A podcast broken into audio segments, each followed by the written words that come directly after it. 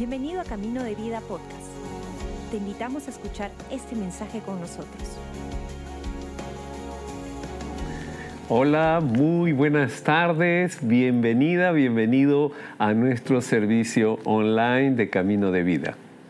Es nuestro mejor deseo que tú disfrutes este tiempo porque llega el momento de la palabra. Nos encanta entender, esto. La palabra hace la obra. Cuando tú vuelvas a escuchar esto, es que es verdad. Ahora, antes de comenzar, queremos extenderte un saludo muy cordial de parte de nuestros pastores Robert y Karen Barriger, pastores principales de acá en casa, y también que este tiempo lo disfrutes. Sinceramente queremos que disfrutes la palabra de Dios. Y esta enseñanza te va a ayudar, te garantizo, te va a ayudar a entender un concepto muy importante para tu vida.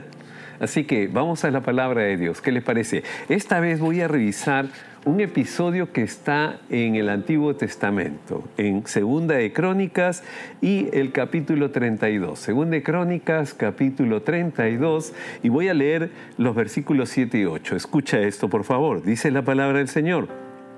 Sean fuertes y valientes no tengan miedo ni se desalienten por causa del rey de Asiria o de su poderoso ejército, porque hay un poder mucho más grande de nuestro lado. El rey podrá tener un gran ejército, pero no son más que hombres. Con nosotros está el Señor nuestro Dios para ayudarnos y para pelear nuestras batallas por nosotros. Las palabras de Ezequías alentaron en gran manera a la gente. ¿Qué les parece si oramos? ¿Sí? Señor nuestro Dios, en esta tarde tu palabra debe ser expuesta, Padre, y es mi oración que esta palabra llegue a nuestros corazones. Sí, Señor, y que lo pongamos por obra, para que veamos lo maravilloso que eres tú, lo bueno que eres tú. En tu nombre, Jesús. Amén. Sabes, cuando tú escuches que decimos la palabra, hace la obra, porque creemos sinceramente que amar esta palabra y aprenderla te permite algo muy importante, ponerla en práctica. Pon en práctica. Estos no son conocimientos teóricos, estos son principios de vida que te van a ayudar y que van a guiarte día a día. Y mira, esto es muy importante porque este pasaje es muy curioso. Te voy a contar algo. Hay un contexto que no tienes por qué conocer, pero te voy a ayudar. Ezequías era un rey que tuvo una inclinación muy clara hacia Dios. Ahora, Ezequías era un rey de Judá. En este momento, en el contexto bíblico histórico, estaba dividido. Estaba dividido el reino. Un grupo estaba en el norte y otro grupo estaba en el sur. El grupo del norte era Israel, el grupo del sur era Judá. Ezequías era el rey de Judá. El pueblo de Dios estaba dividido. Eh, si quieres conocer un poco más, lee el contexto, pero resulta ser que cuando Salomón eh, ya fallece, aparecieron dos personajes, Jeroboam y Roboán. Roboán era el hijo, Jeroboam era alguien muy importante, muy influyente, y se dividió el reino. Unos se fueron al sur y otros se fueron al norte. En este momento Ezequías es rey de Judá, del sur. Pero quiero que conozcas un poco más. Había una gran división en el pueblo de Dios. Y esta gran división lo que hacía era que iban en pos de dioses ajenos, tanto Israel como Judá. El norte y el sur, siendo un pueblo de Dios, andaban en idolatría, andaban extraviados, olvidaron por qué estaban unidos y llegó la división. Quiero que aprendas algo. Acá hay un principio muy importante. Acá en casa, durante este mes tenemos un énfasis. Se llama generosidad. Es un valor, un principio que vivimos en casa y parte de los esfuerzos que hacemos en Servolución es eso, generosidad, ¿ok?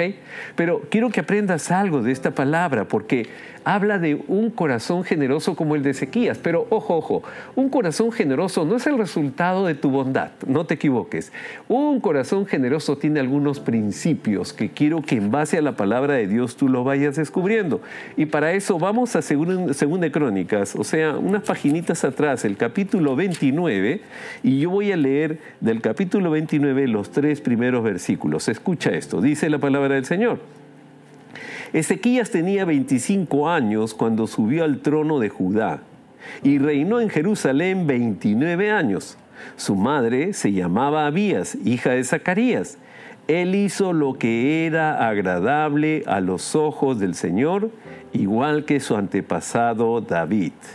¿Por qué subraya dos cosas? ¿Quién era su mamá y qué había hecho él? Por dos razones. Normalmente una mami influye mucho sobre la vida de sus hijos en su relación con Dios. Y si tú eres mami, mira, yo agradezco a Dios por las mamis, ¿sí? Ahora agrega un valor especial, enseña a tus hijos a tener una relación con Dios. Y por esa razón, cuando tú lees esto, destacan algo. Oye, este hombre Ezequías, siendo tan joven, su mami lo instruyó en los caminos del Señor. Y todo lo que empieza a hacer este hombre Ezequías como rey hace la diferencia. Era un hombre generoso desde el inicio y quiero que entiendas esto porque cuando tú vuelvas a leer este pasaje, solamente te lo repito como para que tengas un contexto claro. Dice que tenía 25 años cuando él empieza a reinar, pero algo importante pasaba en la vida de este hombre, algo que hizo la diferencia, algo que marcó. Este hombre buscaba agradar a Dios en todo. Un principio de generosidad es que lo que yo hago, lo que tú haces, no es para quedar bien tú, sino porque tú deseas de corazón agradar a Dios, que Dios sea glorificado, que Dios sea honrado, que Dios sea reconocido. Y ese es el principio que movía a Ezequías. Entonces, un primer concepto, ¿no? Un hombre una mujer con un corazón generoso, lo primero que lo que hace, lo que busca es agradar a Dios. Y ese hombre fue instruido por su mamá y él mismo empezó a tomar acción para seguir los caminos de Dios, agradando a Dios. Segundo punto que quiero que tú tengas en cuenta. Y vamos a 2 Crónicas, el capítulo 30, y yo voy a leer el versículo 20. Dice la palabra del Señor. 2 Crónicas 30, 20. Escucha. Y el Señor escuchó la oración de Ezequías y sanó a la gente Fíjate qué concreto, cómo es algo muy importante de Ezequías. Ezequías buscaba a Dios constantemente. Pasó un momento difícil este pueblo y lo que él hacía era buscar a Dios. A veces nos equivocamos, ¿sabes? A veces creemos que alguien nos va a dar la solución. Sí, hay médicos, hay personas que nos van a ayudar, pero recuerda, la primera persona que quiere ayudarte en tu vida siempre es Dios. ¿A quién tienes que recurrir primero? A Dios.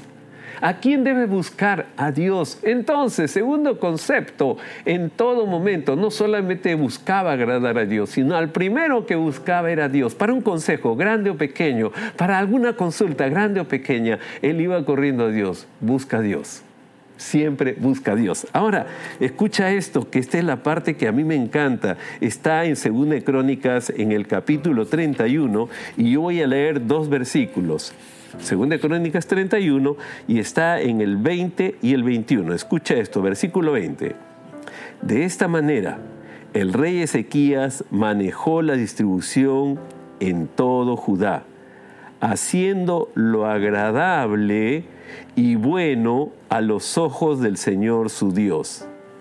Y esta es la parte que es sumamente valiosa. Dice, en todo lo que hizo para el servicio del templo de Dios y en sus esfuerzos por seguir las leyes y los mandatos de Dios, Ezequías buscó a su Dios de todo corazón y como resultado tuvo mucho éxito. Buscó a Dios de todo corazón. Mira, tres cosas importantes para forjar un corazón generoso. Y esto es necesario que lo recuerdes, porque a esto nos olvidamos. Busca agradar a Dios en todo. Y fíjate que lo refuerzan varias veces. Este hombre se movía buscando agradar a Dios. No buscando impresionar a las personas, no buscando tomar partido para él, sino buscaba agradar a Dios. Buscaba también a Dios en primer lugar. Y fíjate al final, dice que él obedecía a Dios en todo. Es bien complicado porque fíjate, tengo que hacer cosas agradando a Dios, ¿sí? Tengo que buscar primero a Dios y tengo que obedecer a Dios siempre. Claro, esa es la bendición de Dios llega y el éxito llega porque lo pones a Dios primero siempre. Y la generosidad es el resultado de tu relación con Dios. Ahora, quiero que prestes atención para terminar esta parte de la siguiente manera. Volvamos por favor al inicio. ¿Te acuerdas? Yo dije, según de Crónicas 32, y leí esto. Sean fuertes y valientes, no tengan miedo, ni, escucha esto, ni se desalienten por causa del rey de Asiria o de su poderoso ejército, porque hay un poder mucho más grande de nuestro lado. ¿Cuántas veces pierdes de vista que contigo hay un poder mayor. Tú que eres hijo, hija de Dios, hay un poder mayor que la dificultad que estás enfrentando. Hay un poder mayor que la enfermedad que tú estás pasando. Hay un poder mayor de la crisis que sí, definitivamente es real, pero hay un poder mayor. Ese poder está contigo. Ahora, este es necesario que lo recuerdes porque primero, ese poder, toma nota, son tres puntos finales. Ese poder te acompaña siempre el poder de Dios. Te acompaña siempre y sabes que te permite acompañar a otros también con el poder de Dios. Segundo, escucha esta parte por favor, porque es vital. El rey, escucha, está hablando Ezequías a todos los eh, del pueblo que iban a pelear y le dice, el rey podrá tener un gran ejército, pero no son más que hombres. Con nosotros está el Señor nuestro Dios para ayudarnos y para pelear nuestras batallas por nosotros. Fíjate, dice, Dios está con nosotros, Él pelea tus batallas, mis batallas. Fíjate qué importante, ese poder que está contigo permanentemente está peleando tus batallas. Aunque tú a veces crees que eres la persona que está batallando, y sí, párate firme en quién crees, porque esta palabra va a cumplir el propósito para la que Dios la ha lanzado. Pero por favor, párate firme en Dios y su promesa, porque no solamente su poder, sino Él está peleando tus batallas. Ahora, tercero, escucha esta parte, que es la parte que siempre a mí me ayuda mucho cuando dice, las palabras de Ezequías alentaron en gran manera a la gente. Mira, terminamos esta enseñanza de la siguiente manera. Dios está contigo. ¿Sí? Un poder superior está contigo, el poder de Dios. Ese poder de Dios, Dios pelea contigo, o sea, pelea por ti, para ti. Y tercero, lo más importante, recuerda, no solamente ese poder está para ti, Él está peleando por ti, sino dice esta palabra que Él te alienta y te da palabra de aliento para las demás personas. Una persona con un corazón generoso, Sí, como el tuyo, como el mío. Un corazón rendido a Dios. Es un corazón que tiene conciencia que Dios está con él, con ella, que Dios pelea las batallas y sobre todo que Dios te da palabra buena para animarte, para que tú puedas animar a otros, para que puedas alentar a otros. Nuestro deseo es que esa palabra haga esa obra poderosa en tu vida, con generosidad, como Dios lo hace en tu vida también. Vamos a orar. Señor nuestro Dios, gracias por tu palabra, Padre. Gracias porque podemos entender que gracias al poder de tu palabra, nosotros podemos, Señor, recordar constantemente, cualquiera que sea nuestra batalla, tu presencia está con nosotros, tú estás peleando nuestras batallas y tú, Señor, nos animarás para poder dar ánimo a otras personas. Gracias, Señor. Y Padre, te pedimos que tú nos ayudes y nos acompañes siempre, que nunca perdamos conciencia que tú estás con nosotros y en nosotros obrando constantemente. En el nombre de Jesús, amén. Antes de terminar, mira, tal vez este mensaje, si tú no eres hijo, hija de Dios, dirás, qué bueno por los que son cristianos, pero este mensaje también es para ti. Sí, si tú hoy día tomas la decisión de ser hijo, hija de Dios, dice esta palabra que con el corazón se cree, pero con la boca se confiesa. Sí, yo quiero ser hijo de Dios, tú quieres ser hija de Dios, entonces lo que haces es una breve oración donde tú decides entregarle tu vida a Jesús de una y para siempre. Una vez dado ese paso, te confieso, empieza una nueva vida como dice la palabra de Dios en 2 Corintios 5, 17 que si uno está en Cristo es nueva criatura. Si tú quieres eso para ti, acompáñame con esta breve oración. Cierra tus ojos para que no te distraigas y repite conmigo. Señor Jesús, hoy día decido entregarte mi vida.